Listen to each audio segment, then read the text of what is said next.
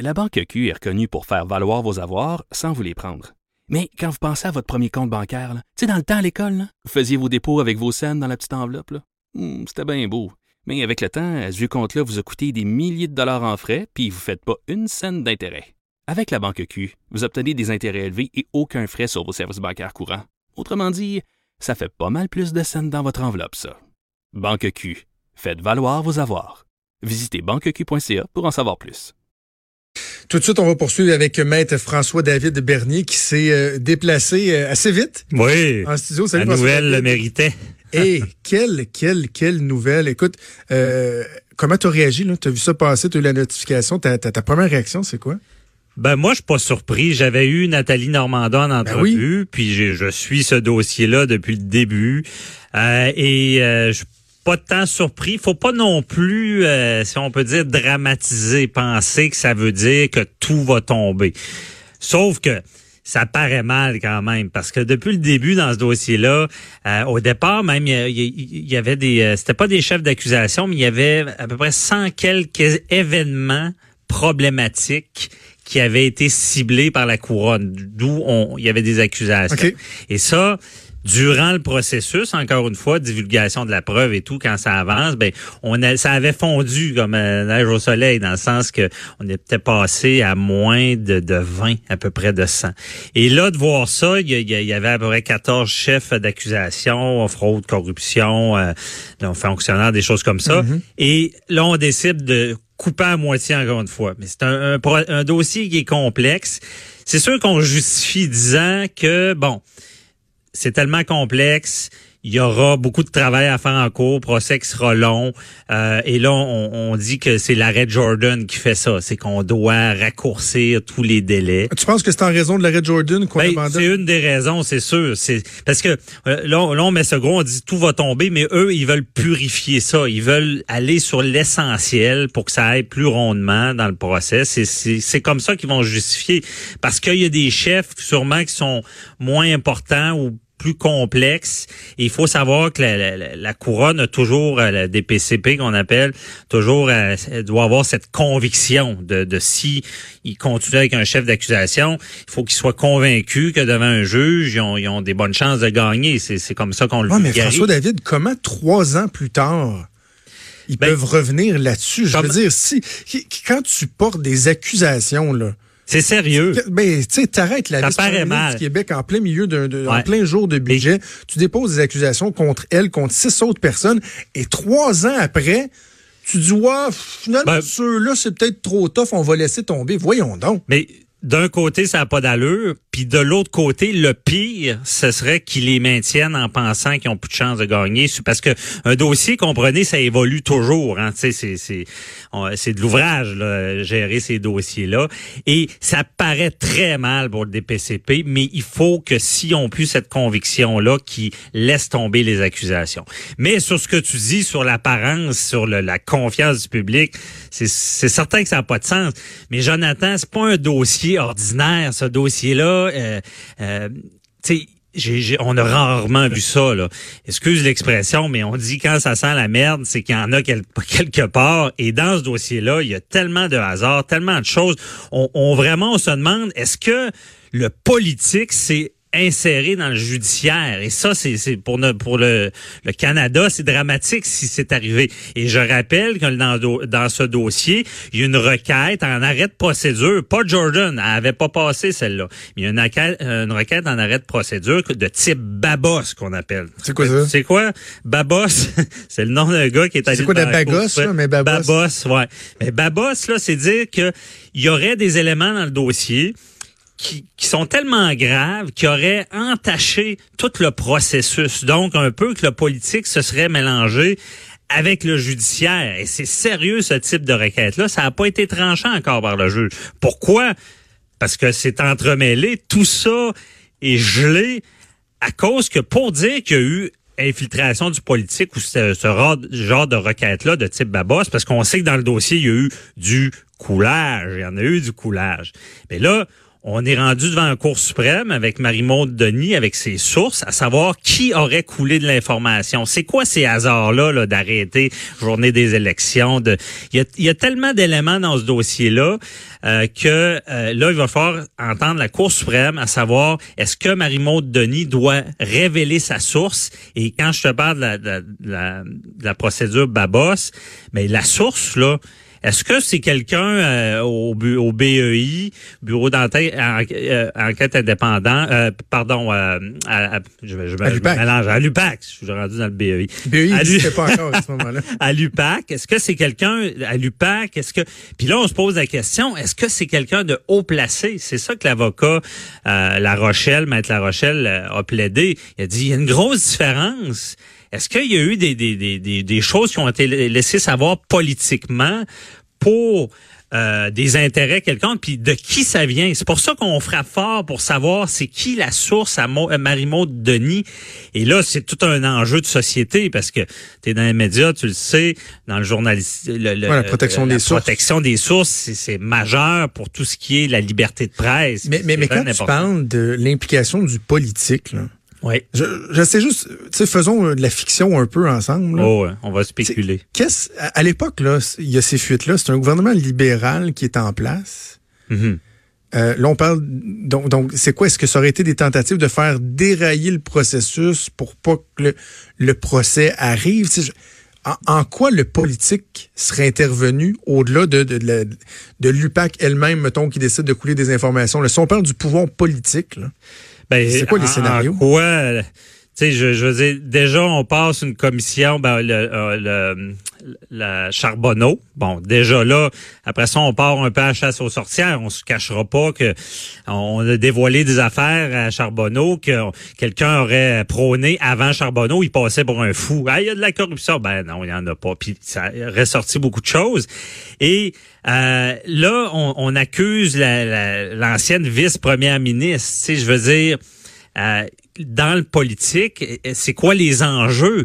Et on fait ça la journée, euh, est-ce qu'on en voulait aux, libéraux? Tu sais, on sait pas, on peut spéculer, mais il faut comprendre, est-ce que ces hasards-là sont, sont, sont, seulement des hasards ou vraiment on a tenté de, de faire dérailler quelque chose? Tu euh, je veux pas, je peux pas non plus dire qu'est-ce qui s'est passé, mais c'est sûr qu'en ce moment, dans le procès Normando, euh, puis elle le dit aussi, euh, puis ceux qui la connaissent le, savent, euh, c'est pas, on n'a pas tendance à penser qu'elle aurait pu euh, vouloir corrompre ou s'en mettre dans les poches, comme on dit. Se n'est pas mis dans les poches.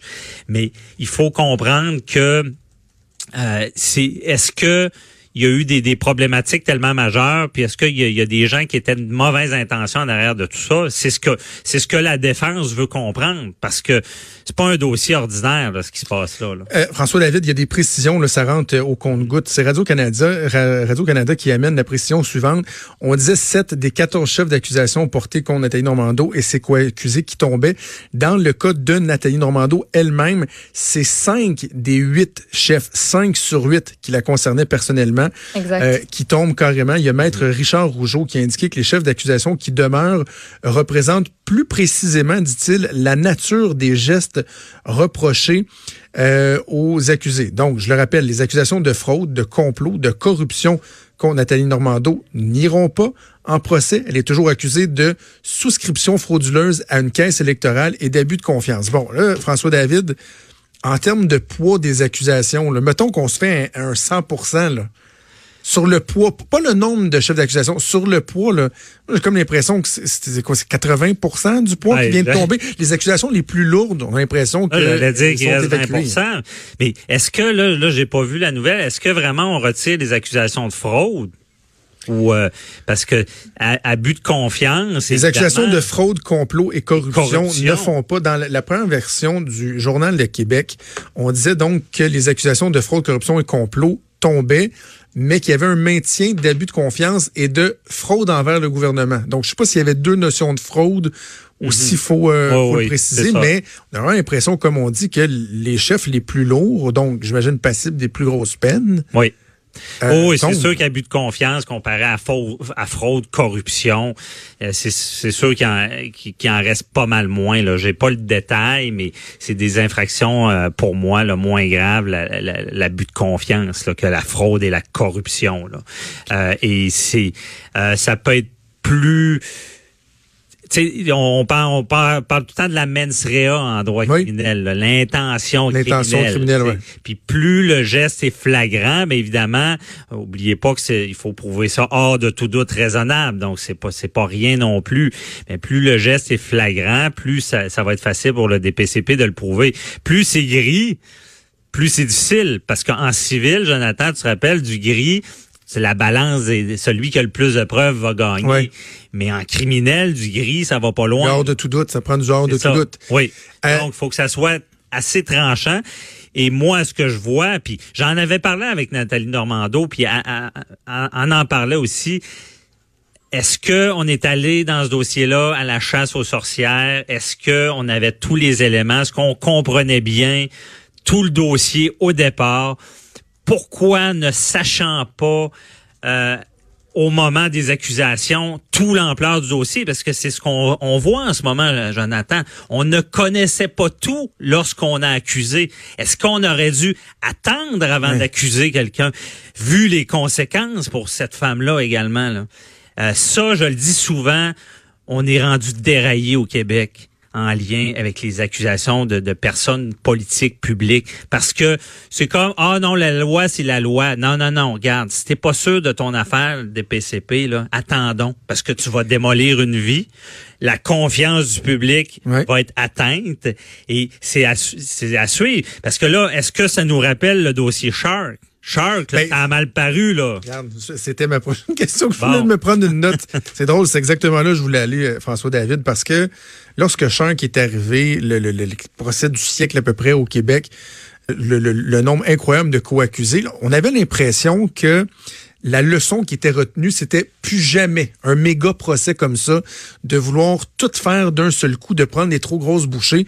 Le, fardeau devenait trop important, ce qui a amené un fiasco légal. Comment se fait-il que quelques années plus tard, on a refait ça Normando, ça commence, ouais, c'est, on, le refait. Moi, honnêtement, je le dis d'entrée de jeu, j'ai confiance au DPCP. On a un des meilleurs systèmes. Ils travaillent fort. Là, oubliez pas, le DPCP, là, il, il était en grève il y a pas si longtemps. Ils ont été forcés à euh, retourner au travail. Tout le monde oubliait ça. Ils disaient qu'il manquait de ressources. Jordan est rentré dans le tas, puis ça a fait mal, ah puis ça a mal paru. Euh, je crois à leur travail, mais dans ce dossier-là, avec ce que j'ai vu à l'UPAC, j'ai honnêtement, je tu sais, en tant que juriste, tu peux pas être fier de voir ça, là, mm. ce qui s'est passé à l'UPAC, euh, des, des, des, questionnements sur comment ça fonctionne, et se rendre compte, comme je dis, que le dossier était pas du tout prêt. On a arrêté cette femme-là la journée, c'est la journée des, des euh, du budget. Du budget.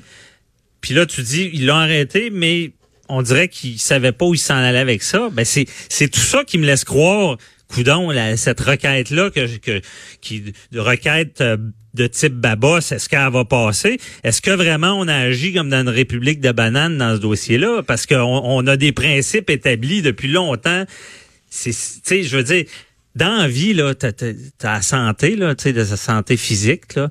Euh, t'as la santé mentale aussi, c'est très important, on le dit souvent, c'est la santé. Mais il y a un autre élément de la personnalité de, quelqu'un qui est très important, c'est la dignité. Mmh. la, la dignité, quand tu atteins ça, tu atteins quelqu'un dans son dans son âme, là, dans, dans le plus profond, comme si c'était c'était une maladie.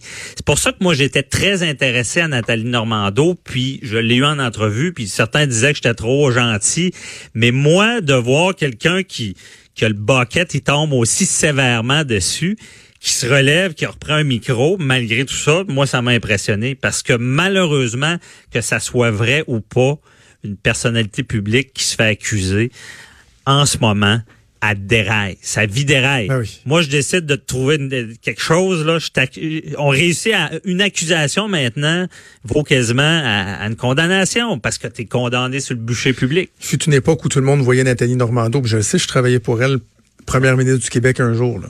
Oh, sa vie a été euh, OK. Sur la crédibilité du, du reste du processus, est-ce que euh, ma question est peut-être pointue, là, mais est-ce qu'un juge se, a l'obligation de faire abstraction du fait qu'il y a des chefs qui viennent de tomber? Sais, par exemple, si Maître Roy va devant le juge et dit Regardez, là, vous voyez bien, là, il n'y a plus de crédibilité dans ce processus-là, ça a été Barclay, etc., etc. Est-ce que le juge pourrait reconnaître qu'effectivement, euh, il y a une absence de crédibilité ou, le, ou remettre en doute le processus et annuler le procès ou à partir du moment où le DPCP dit je retire ça, le juge lui doit faire comme si ces accusations-là avaient jamais existé? Une bonne question, puis euh, si je un peu, c'est oui effectivement, mais sais, le juge, c'est quand même un humain. Il y, a, des principes. Effectivement, il doit pas dire ah vous n'avez envoyé enlevé plus que la moitié, donc ceux qui restent ne valent rien. C'est pas comme ça qu'il va penser. Mais il va quand même toujours gérer l'ensemble du dossier en même temps. Donc ça peut influencer. C'est qui, d'après moi, maintenant que tout ça arrive, il va être encore plus vraiment euh, critique sur euh, le travail de la, du DPCP. Pensez au dossier de Jonathan Betté, là, mm-hmm. les accusations ah tombées. Il y avait eu un Mr. Big. Il y a eu des, on a entremêlé un peu deux dossiers. Ben quand le juge a rendu sa décision de laisser tomber les accusations, tu sentais ce petit côté-là disant, hey, wow. Euh, maître, la couronne, c'est avez-vous d'autres preuves? Avez-vous d'autres preuves? écoutez, ce juge, non. Ah, ils deviennent un peu aigris quand ils voient ben des dossiers mal gérés. Puis je dis pas qu'il doit pas, il doit pas euh, gérer, il doit pas être c'est moins bon ou euh, il prend ça à la légère parce que ça a mal été, mais dans l'ensemble du dossier, ça va jouer. Il, il, veut pas lui non plus que notre système soit atteint puis que ça soit fait de manière tout croche puis des innocents payent. Là. C'est c'est ce qui va être suivi là-dedans. Puis comme je le dis, c'est pas fini parce que enjeu majeur avec les sources journalistiques, enjeu majeur, est-ce qu'il y, y, a eu de le politique, c'est a teinté le juridique? C'est vraiment à suivre. Puis quand on voit ça, c'est comme tu, tu me disais, je reviens à ta question du départ. Est-ce que je suis surpris? Non, parce que ça semble, c'est un dossier qui est hautement problématique. Dernière question avant de te laisser aller, François David. Est-ce que, je posais la même question euh, à Maître Roy, est-ce que le DPCP a l'obligation, que ce soit, j'ai envie de dire, légal ou moral, à tout de moins, d'expliquer ce qui s'est passé? Ou ils peuvent juste faire comme, euh, non, non, on a laissé tomber, puis on continue? Ben, j'avais vu à Jean-Pascal Boucher, le porte-parole du TPCP, en entrevue. Il m'a expliqué ça, justement. Il n'a pas l'obligation. Sinon, c'est comme euh, un peu les, jurés n'ont pas expliqué pourquoi ils acquittent quelqu'un. Euh, le DPCP, imaginez le système s'il fallait qu'ils justifient. Puis leur justification deviendrait quasiment des précédents pour d'autres dossiers, ça aurait pas de sens. Ils n'ont pas à le faire. Cependant, il y a un critère qu'on dit l'administration de la, la saine administration de la justice, l'apparence, la confiance du public. Donc, il me l'avait dit dans certains dossiers, ils n'ont pas le choix d'intervenir et d'expliquer certaines choses. Et je pense pour c'est pour ça qu'ils dit, euh, qu'ils, veulent euh, aller à l'essentiel, vu les délais, vu pour avoir un procès qui va se dérouler plus rondement. Mais c'est pas facile pour eux, je veux le dire aussi, parce que dans la vie là, d'admettre des erreurs puis de les rectifier malgré toute la pression médiatique, au moins la, la bonne nouvelle je leur donne, c'est que il n'y a rien de pire pour moi que la couronne qui maintient des accusations, sachant que ça marche plus. Ça, c'est le pire crime. Là, ils paraissent mal, mais au moins, ils ont fait le travail. Ouais. On a de la misère à dire faute avouée, moitié pardonnée. Ouais. Tu hein, euh, faut leur donner ça. Faut leur donner OK. Euh, François David, merci. Merci beaucoup. On t'écoute euh, en fin de semaine. J'appelle mon avocat. Je vous le rappelle avant d'aller en pause. C'est tombé ce matin au Palais de justice de Québec, le DPCP, le, la Direction des poursuites criminelles et pénales, qui a annoncé l'abandon des chefs d'accusation de fraude, de corruption, de complot contre l'ex-ministre libéral Nathalie Normando et ses co-accusés. Au final, ben, on parle de sept chefs d'accusation sur 14 qui sont tombés pour l'ensemble des co-accusés. En ce qui concerne Nathalie Normando elle-même, c'est cinq des huit chefs auxquels elle faisait face qui sont abandonnés par euh, le DPCP, que continuera de faire, euh, de faire face à des accusations, donc euh, notamment d'abus de confiance. On va faire une pause et on revient dans quelques instants.